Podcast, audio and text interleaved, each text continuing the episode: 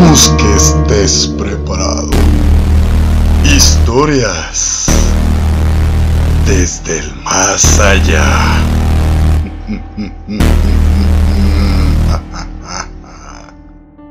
Muy buenas noches a todos y sean bienvenidos nuevamente a su programa Desde el más allá. Mi nombre es Daniel Martínez y la noche de hoy les narraré historias que seguramente los perseguirán durante el resto de esta larga y fría noche. ¿Cómo están? Espero que estén bien, espero que estén excelente, donde quiera que estén, como siempre lo digo, me alegra que estén aquí nuevamente escuchando el programa de Desde el Más Allá. Como les digo, donde quiera que estén, en su trabajo, manejando, en su casa, donde quiera. Espero que estén felices y espero que estén preparados más que nada para lo que tenemos esta semana, para lo que les traigo a continuación. ¿Y qué les traigo a continuación? Se estarán preguntando. Bueno, bueno, bueno, bueno. Bajemos el ritmo un poco, ¿de acuerdo? Porque este tipo de temas es bastante terrorífico escucharlo. Y les diré por qué. Porque muchas veces ya lo han escuchado. La realidad supera la ficción por mucho. Y lo que estamos a punto de abarcar es terrorífico por el simple hecho de que es real. Y que ojalá no, pero te puede pasar a ti, a mí o a cualquier persona en este mundo cuando menos lo esperemos. Estamos hablando nada más y nada menos que desapariciones o asesinatos sin resolver. Lo más terrorífico y lo que seguramente muchas veces la realidad y los casos reales superan y por mucho a los casos de ficción que vemos en las películas. Así que prepárense muy bien porque vamos a abarcar cuatro asesinatos o desapariciones que no tuvieron ninguna explicación o que jamás se resolvieron. Pero antes de adentrarnos en el tema, antes de contar las historias, agradecer a nuestros patrocinadores. Cervecería Montreal. Si quieres probar las mejores salitas de Guadalajara, visita Cervecería Montreal. Tienen dos sedes, ojo, por si quieres visitarlas. Una por todos López Mateos antes de llegar a las plazas Outlet, a un lado de Villa California. Ahí tienes la primera sede de Cervecerías Montreal. La otra está al lado de Tlajumulco, a un lado de la clínica 180. ¡Pum! La segunda sede de Cervecerías Montreal. Al igual también agradecer a Strong Clothes. Si quieres probar diferentes tipos de camisas o sudaderas, visita Strong Clothes en Facebook y te aseguro que más de uno de sus diseños te va a encantar. Pero bueno, ya adentrándonos en el tema, vamos con el primer caso. ¿Quieren? El primer caso fue en Estados Unidos y es la desaparición de Kyron Horman, el pequeño de solo 7 años que fue visto por última vez el 4 de junio del 2010. Esta triste historia comienza en Estados Unidos. El 4 de junio del 2010, el pequeño Kyron iba rumbo a su colegio en Portland, Oregon. Lo dejó su madrastra, el niño se bajó y la madrastra vio cómo iba caminando y se despedía a su pequeño niño. Horas más tarde, el niño fue reportado como desaparecido y jamás lo encontraron. ¿Pero qué pasó? ¿Simplemente desapareció y ya no hubo sospechosos? Permíteme, vamos pasos por pasos. Su madrastra del pequeño, Terry Moulton, era la única que se hacía cargo de él por las mañanas. Así que lo que ella cuenta es lo siguiente. Se levantó como cualquier otro día, alistó al pequeño y lo llevó a la entrada de la escuela alrededor de las 8 de la mañana. Ella asegura que el pequeño se bajó, se despidió de ella y logró ver cómo avanzaba para adentrarse a la escuela. Entonces la señora retomó su camino y siguió. Ese fue su testimonio.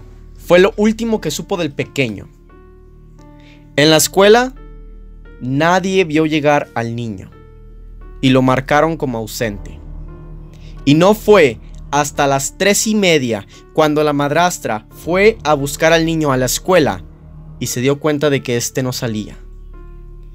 ¿Y cuál fue su sorpresa? Que después de varias horas llamó a la policía para que empezaran a investigar dónde estaba el niño, ya que no aparecía, el niño jamás entró a clases. Pero la madrastra aseguraba de que el niño entró, ya que ella lo vio con sus propios ojos. Empezó la investigación policíaca, que duró 10 días, y lo buscaron por todo Portland, 12 kilómetros a la redonda de la escuela.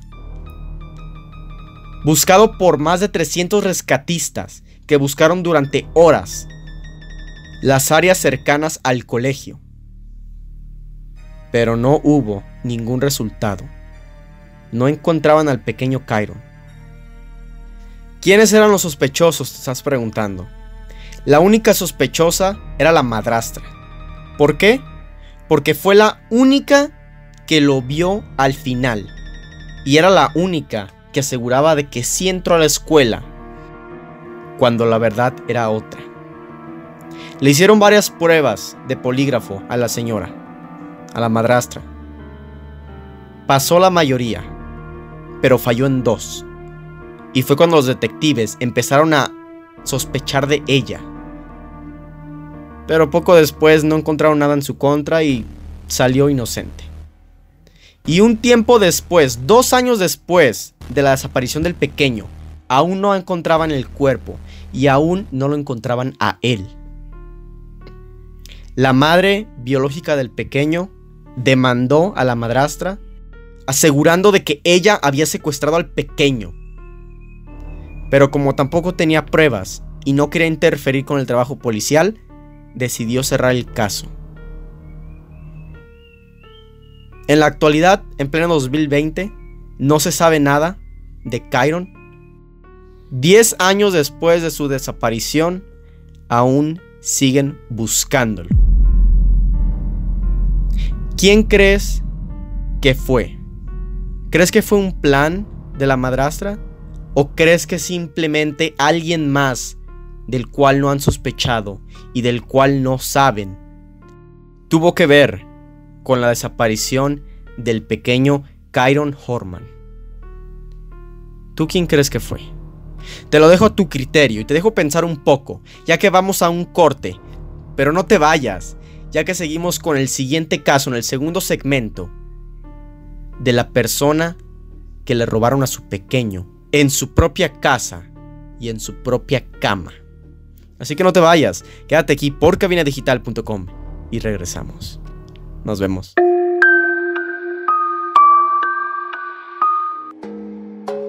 Yo, Daniel, para cazar fantasmas uso Strong Clothes. Visita su Facebook y elige el diseño que más te guste. Strong Clothes, playeras para toda ocasión. No olvides visitar nuestro Facebook y checar la variedad de diseños que tenemos para ti. Te esperamos.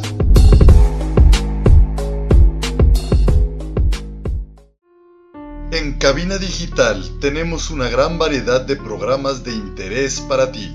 Tenemos desde terror, salseo, sexualidad y entretenimiento. Sintonízanos todos los días. Revisa el menú en cabinadigital.com y no te pierdas ninguno. Cabina Digital, lo que te interesa escuchar.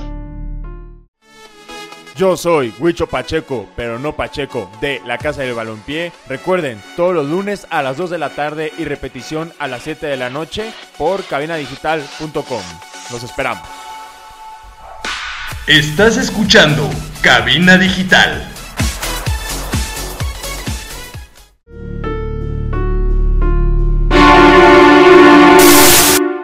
Muchísimas gracias por seguir aquí en sintonía en cabinadigital.com en este su programa, Desde el Más Allá. Para los que apenas están llegando, para los que apenas están sintonizando, déjenme les explico de qué estamos hablando. Básicamente estamos hablando de las peores historias que te puedas encontrar y que puedas escuchar. ¿Y sabes por qué son las peores? Porque son historias completamente verdaderas que le pueden pasar a cualquier persona y como ya repetí, la realidad supera la ficción por mucho. Así que estamos hablando de secuestros y asesinatos sin explicación y sin resolución alguna. Ya narramos uno en el segmento anterior, donde un niño que era llevado por su madrastra a la escuela fue secuestrado y jamás fue encontrado, ni tampoco supieron quién fue. Y en este segundo segmento hablaremos del secuestro de una pequeña que fue robada en su propia casa y en su propia cama. ¿Puedes creer eso? ¿Crees que eso sea posible? Quédate aquí en el programa y escúchalo. Pero bueno, si quieres mandarme tu historia o que quieres escribirme o lo que tú quieras, puedes hacerlo a través de mis redes sociales. Instagram, DannyFletcher17 y Facebook, la página de Desde el Más Allá. Ve, sígueme, mándame un mensaje si es lo deseas. O si no, simplemente quédate a escuchar el programa, ¿de acuerdo? Muy bien, vayamos directamente con la historia. Esta historia ocurre el 9 de febrero del 2009. La extraña desaparición de Hailey Cummins. Esto pasó en Florida, Estados Unidos. ¿Qué es lo que pasó, básicamente? Bueno, pues que entraron a la casa de la pequeña mientras su padre no estaba. Entraron y se llevaron a la niña, y jamás fue encontrada. Pero ¿cómo pasó? Te preguntarás. Vamos paso por paso. Como les comento, esto sucedió el 9 de febrero del 2009 en Florida y la historia es más o menos así. El padre estaba trabajando. Y la hija dormía en la cama junto con la novia de su padre, de tan solo 17 años. Ellas dos dormían mientras esperaban al padre de la niña a que regresara de su larga jornada de trabajo. Ronald, que era el nombre del padre, Regresó como alrededor de las 3 de la madrugada a su casa. Abrió su puerta, dejó su abrigo, se preparaba para ir a dormir. Pero cuando llegó a la habitación donde se encontraba su novia, al tratar de ver dónde estaba su pequeña, la niña no estaba por ningún lado. Despertó inmediatamente a su novia y, y, le preguntó dónde estaba su hija, pero ni siquiera ella sabía así que llamaron a la policía. Cuando los policías llegaron, empezaron a buscar por toda la casa primeramente, hablaron con los padres, y el alguacil en esa época, de nombre Jeff Hardy, se dio cuenta de algo, se percató de un detalle. La puerta trasera de la casa estaba abierta. Quizá fue un error de la muchacha ella aseguraba que la puerta la había cerrado muy bien con seguro y que jamás la había dejado abierta. Así que se quedó así por un tiempo, con ese testimonio. Buscaron a la niña de 5 años por mar y tierra, la buscaron por todo el lugar durante meses, pero nada, no encontraron absolutamente nada. Y el triste y escalofriante testimonio del padre era el siguiente.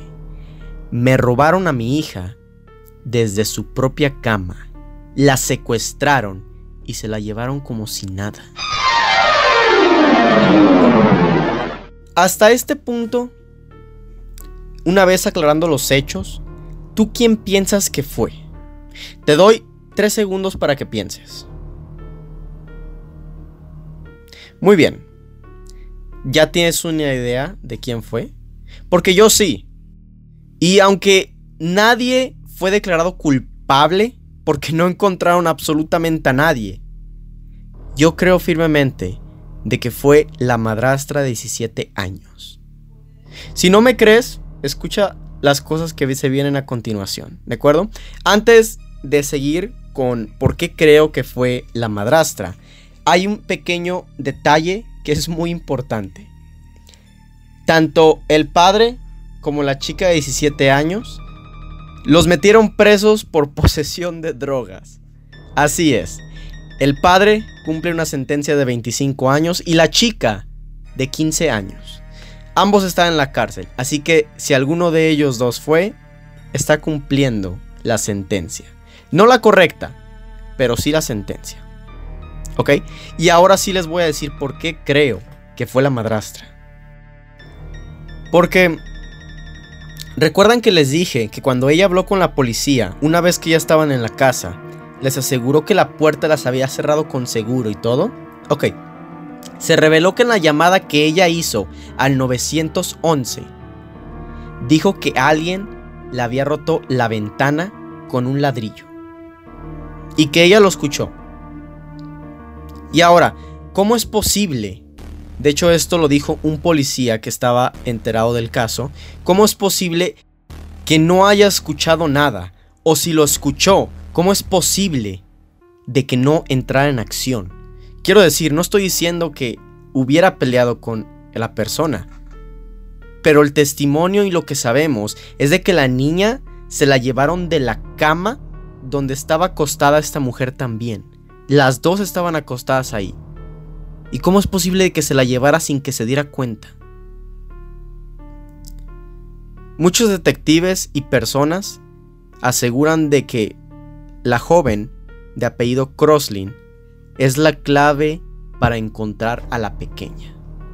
Aún no saben si está viva o no. Actualmente la pequeña tendría 16 años. Pero la señorita Croslin nunca ha sido considerada como sospechosa, a pesar de todo lo mencionado antes. Hubo 44 sospechosos, abusadores de menores, todos ellos, que fueron registrados en la zona y fueron interrogados. Pero todos fueron descartados ya que ninguno coincidía con el tiempo y todos se declararon inocentes. Pero hubo uno, hubo una persona, Joe Overstreet, que para terminar de conectar las cosas, era primo de la señorita Crossley. Y para terminar de rematar la casualidad, este señor, Joe Overstreet, dejó Florida para retornar a Tennessee la misma noche que desapareció la pequeña. Pero a pesar de ser interrogado, negó cualquier conexión con lo sucedido y fue declarado inocente. Qué impotencia, ¿no? Creer que tienes la razón y que no puedas aplicarla. Pero en fin, este fue el caso de la desaparición de la niña Hayley Cummings en Florida. Quédate aquí por cabinadigital.com para que escuches la siguiente historia que tenemos para ti. No te vayas. Yo soy Samantha Fonseca de la tía Sam y su vaca roja y te invito a Cervecería Montreal a probar las salitas y su variedad de cervezas. Cervecería Montreal. Casa Fuerte número 28, interior 13 y 14. Aquí te esperamos. ¿Quieres que tu marca aparezca aquí? Busca nuestros contactos en cabinadigital.com y haz que tu marca llegue a todos nuestros radioescuchas. No pierdas más tiempo. cabinadigital.com Hola, yo soy Ernesto Loza de Bienestar Consciente y te quiero invitar a que nos escuches por cabinadigital.com todos los jueves a las 10 de la mañana y con repetición a las 6 de la tarde. Estás escuchando Cabina Digital.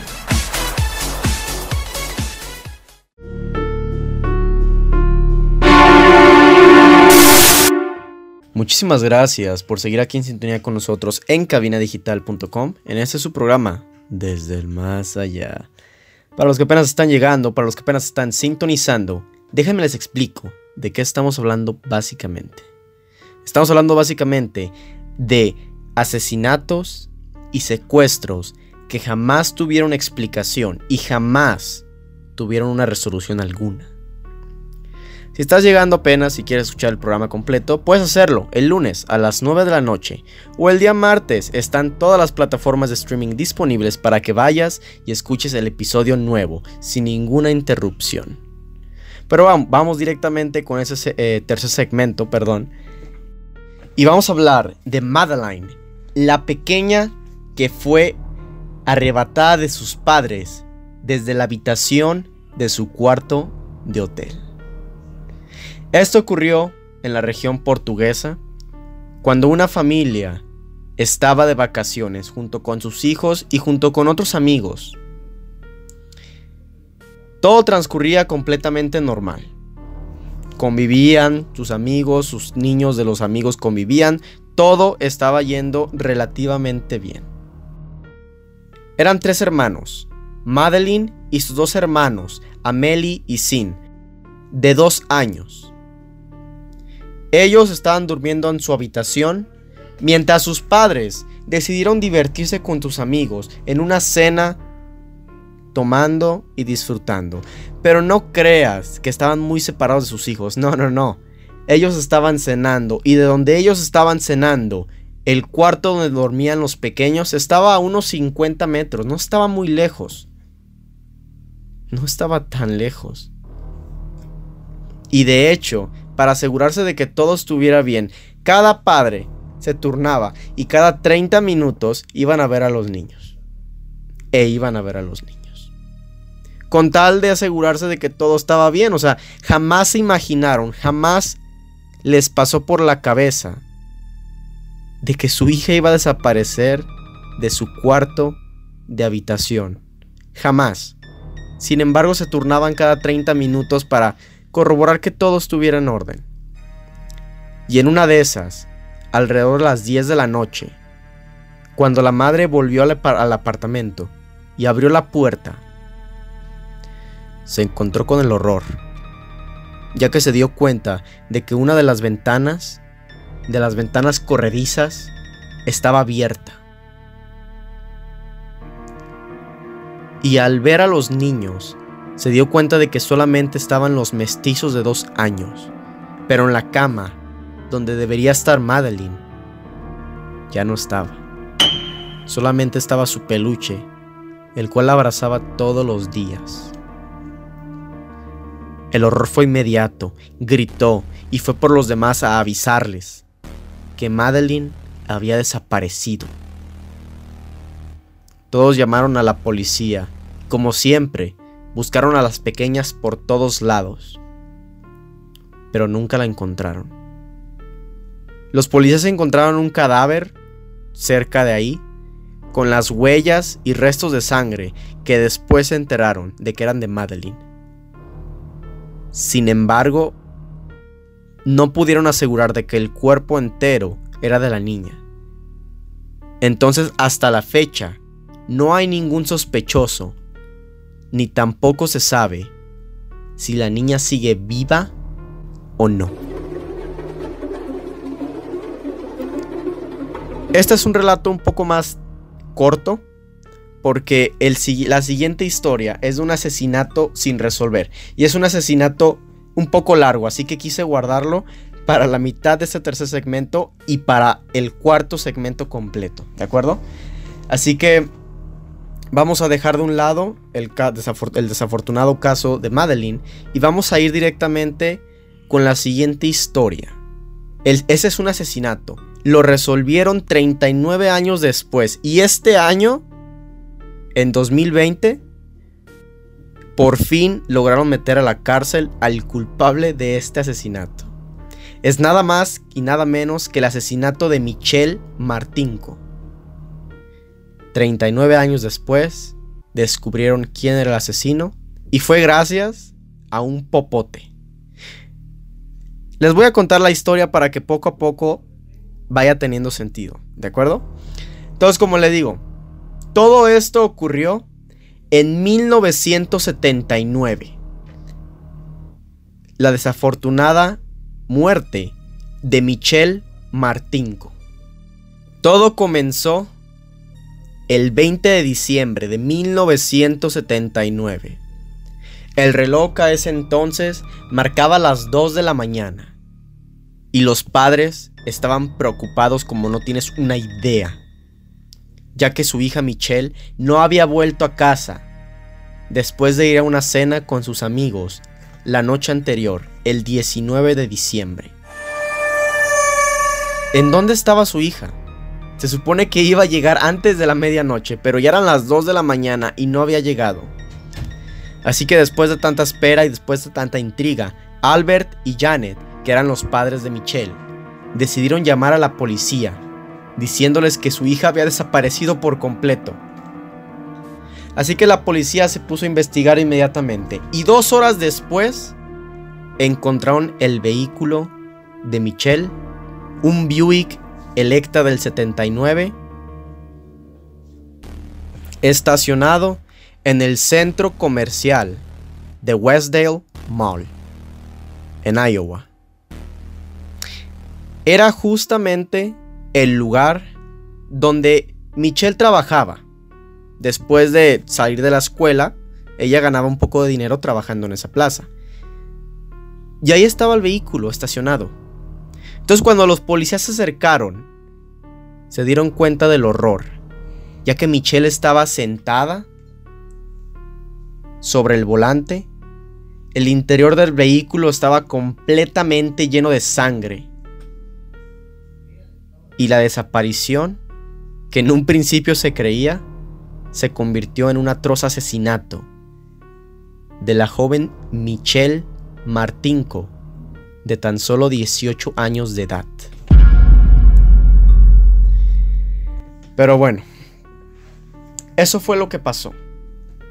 ¿Quiénes fueron los culpables? ¿Y qué pasó con todo esto? Te estarás preguntando. Bueno, quédate aquí por cabinadigital.com y regresaremos en el cuarto segmento para terminar de narrar este atroz asesinato de Michelle Martinko. Quédense aquí, no se vayan.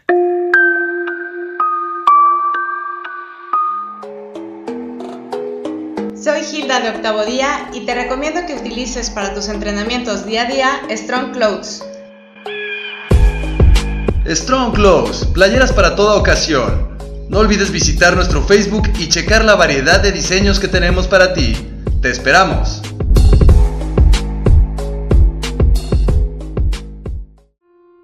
En Cabina Digital tenemos una gran variedad de programas de interés para ti. Tenemos desde terror, salseo, sexualidad y entretenimiento. Sintonízanos todos los días. Revisa el menú en cabinadigital.com y no te pierdas ninguno. Cabina Digital, lo que te interesa escuchar. Yo soy Samantha Fonseca de la tía Sam y su vaca roja. Recuerda que todos los jueves los puedes escuchar en punto de las 2 por cabinadigital.com. Estás escuchando Cabina Digital.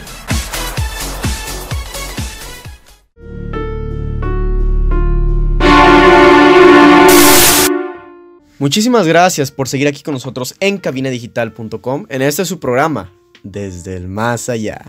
Para los que apenas están llegando, para los que apenas están sintonizando, no me voy a ir como mucho enredo de lo que estamos hablando, ya que nos quedamos pendientes con un, asesinato sin resolver, así que quiero completar ese, este, este caso. Ah, básicamente son desapariciones, este es el primer asesinato, son desapariciones y asesinatos sin resolver. Si quieres escuchar el programa completo, puedes hacerlo, no te apures. El lunes a las 9 de la noche está la repetición de Desde el Más Allá, aquí por cabinadigital.com. O igualmente, el martes está disponible este nuevo capítulo, eh, Desapariciones o Asesinatos sin Resolver, volumen 2, en todas las plataformas de streaming. Porque sí, tengo otro episodio donde abarqué otras cuatro uh, desapariciones sin resolver, que está muy interesante, deberás escucharlo, la verdad. Pero bueno vamos y retomemos el caso. El caso de Michelle Martinko, por si te lo perdiste en el, en el tercer segmento, es una joven que salió a cenar un 19 de diciembre y para el 20 de diciembre en la madrugada, alrededor de las 3, fue encontrada en el centro comercial donde ella trabajaba en su vehículo muerta. Hasta ahí llegamos. Vamos a empezar en este cuarto segmento con los testigos, quiénes fueron los últimos en verla. Así que ahí te va.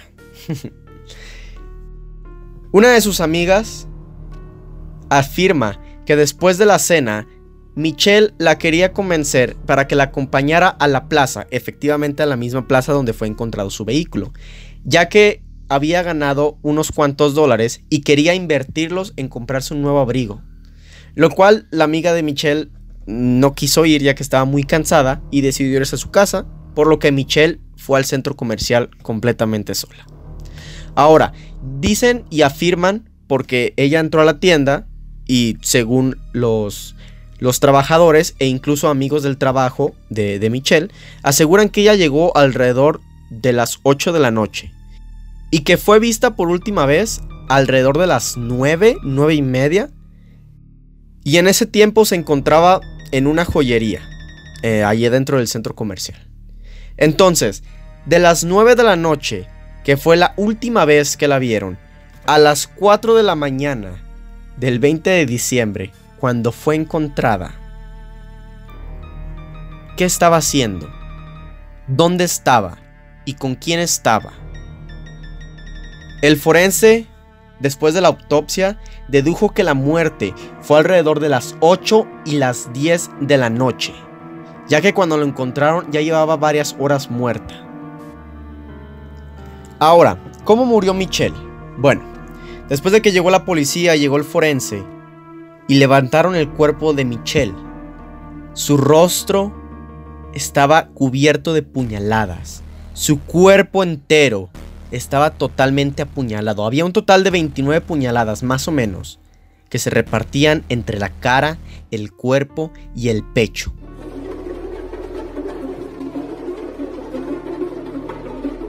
Ella no estaba desnuda, ni el dinero de su bolso ni sus objetos fueron robados. Eso quiere decir que el ataque había sido completamente personal, así que había tres opciones tres posibles resultados. Una, el asesino de Michelle estaba esperando dentro del vehículo, esperando simplemente a que se subiera y ahí matarla. Opción 2, la había asaltado y la había obligado a entrar al vehículo para ahí matarla. O número 3, ellos ya se conocían y Michelle lo invitó a subir para llevarlo a algún lugar. Cabe recalcar también de que la joven tenía heridas de defensa, lo que quería decir de que intentó salvarse del asesino. Después de todas estas hipótesis que hicieron, solo tenían una cosa en clara. De que el crimen se había cometido dentro del coche, pero lo curioso de todo esto es que no había ninguna huella dactilar. O sea, hace que el asesino usó guantes y tenía pensado matarla. Como mencioné antes, ella estaba totalmente vestida, por lo cual no hubo agresión sexual. Él no tenía intención de violarla, tenía intención de matarla. E incluso algunas veces llegaron a pensar de que quizá pudo haber sido una mujer quien la mató. Ya que se susurraba por ahí de que muchas personas la envidiaban porque era muy buena estudiante y cosas de esa época. No hubo muchos sospechosos, de hecho solamente hubo uno, y fue sospechoso porque tiempo atrás había violado a una mujer y amenazándola con matarla a ella y a sus hijos. Afortunadamente jamás les hizo nada, sin embargo pues sí violó a otras mujeres y por eso fue acusado. Sin embargo jamás le encontraron pruebas, jamás dijeron que fue él y sin embargo ya estaba en la prisión y murió en la prisión, pero fue por cosas de otros y fue acusado por otro tipo de cosas, así que con Michelle jamás estuvo relacionado. Y el caso murió por varios meses, ya que no encontraban sospechosos y no encontraban algo para sospechar de alguien. Saben, todo fue como perfectamente planeado. Meses después, en mayo de 1980, recibieron el testimonio de una mujer. Ella dice que esa misma noche, el 19 de diciembre de 1979, ella iba a recoger a su hija en esa misma plaza y ella asegura que vio ese mismo carro, ese mismo Buick. y que la puerta del copiloto estaba abierta con un hombre parado ahí, afuera. Ella dice que no se veían discutiendo ni nada y que eran alrededor de las 2 de la madrugada. Ella no pudo aportar mucho más que ese testimonio y un poco logró describir al tipo ya que ella asegura que estaba muy lejos y no pudo observarle muy bien la cara, pero hizo un retrato hablado. Y eso le sirvió por un momento, pero la verdad es que no sirvió de mucho. Y el caso no se cerró, jamás se cerró, pero se dejó de investigar. Y eso fue en 1980. Y después, en el 2006, el caso se volvió a reabrir 27 años después. Para ese entonces, los padres de Michelle ya habían fallecido, sin embargo, el caso seguía sin olvidarse y en el 2006 se volvió a reabrir. Y esta vez con la tecnología que ya teníamos en ese tiempo, en el 2006, lograron encontrar pequeños fragmentos de sangre en el vestido que Michelle traía ese día, pero sangre y ADN que no era de Michelle. Entonces, investigaron y se dieron cuenta de que era ADN del asesino. Era sangre del asesino que 27 años después se conservaban en ese vestido. Eso pasó en el 2006 y no fue hasta el 2007, 11 años después, que con la tecnología ya más avanzada, con el ADN que habían conseguido hace 11 años, lograron elaborar rostros en 3D con una similitud más o menos al ADN que pudieron encontrar. E hicieron dos, una del tipo cómo se vería en 1980 y una cómo se vería 39 años después. No fue todo lo que hicieron en ese año, aclarando. Hicieron esos dos para empezar a buscarlo y se dieron cuenta de que el ADN coincidía con una familia cercana. Una prima de la hermana del asesino de Michelle Martinko. Así que después de investigar a la familia y descartar sospechosos, tuvieron a su asesino, Jerry Lynn Burns. Pero no solo podían llegar y culparlo de un asesinato que ocurrió hace 39 años, con la excusa de que su sangre y su ADN estaban en el vestido de la difunta, no. Así que lo siguieron durante varios días. Y no fue hasta que el tipo, el señor de 64 años, tiró un vaso con un popote que acababa de tomar a la basura. La persona, el agente que lo estaba siguiendo, con toda la delicadeza del mundo, tomó el bote, tomó el popote y lo llevaron a examinar. Y oh sorpresa, era el mismo ADN que la sangre que sacaron del vestido. Así que en el 2018, Jerry Lynn Burns fue condenado por asesinato. Pero no era tan fácil culpar a alguien por un asesinato que ocurrió hace 39 años, no. Así que pasaron dos años después de largos juicios que por fin lo lograron culpar. La vida de Jerry, les voy a contar un poco, era un poco confusa y llena de misterios. Les voy a decir por qué. Porque él contrajo matrimonio con una mujer llamada Patricia, que curiosamente se suicidó en el 2018. Un primo de Jerry desapareció en el 2013 y jamás fue encontrado. Y para acabar de rematar, su primo desapareció el 19 de diciembre, la misma fecha en el cual cometió el asesinato de Michelle. Pero bueno, son solo cosas que ocurrieron. Quizá fue el destino o quizá no. La policía no lo logró culpar por eso. Lo principal era culparlo por la muerte de Michelle en 1979. Así que como les mencioné, después de dos largos años de juicios, por fin el 7 de agosto de este año 2020 fue condenado a cadena perpetua. Jerry Lynn Burns, de 64 años. ¿Pueden creerlo? Después de casi 40 años, lograron encontrar al culpable. No es un asesinato sin resolver, pero sin embargo es una historia de un asesinato totalmente impresionante. Espero que les haya gustado el programa de hoy. Recuerden a nuestros patrocinadores Cervecería Montreal si quieres probar las mejores alitas de Guadalajara o Strong Clothes si quieres probar diferentes tipos de ropa. También recordarles mis redes sociales para que vayan, me sigan y me visiten. Instagram, DannyFletcher17 y Facebook desde el más allá. Vayan, síguenme y mándenme sus historias. Espero que les haya gustado el programa. Recuerden revisar debajo de su cama, adentro de su armario o inclusive cerrar la puerta mientras duermen. No vaya a aparecer algo de desde el más allá. Nos vemos.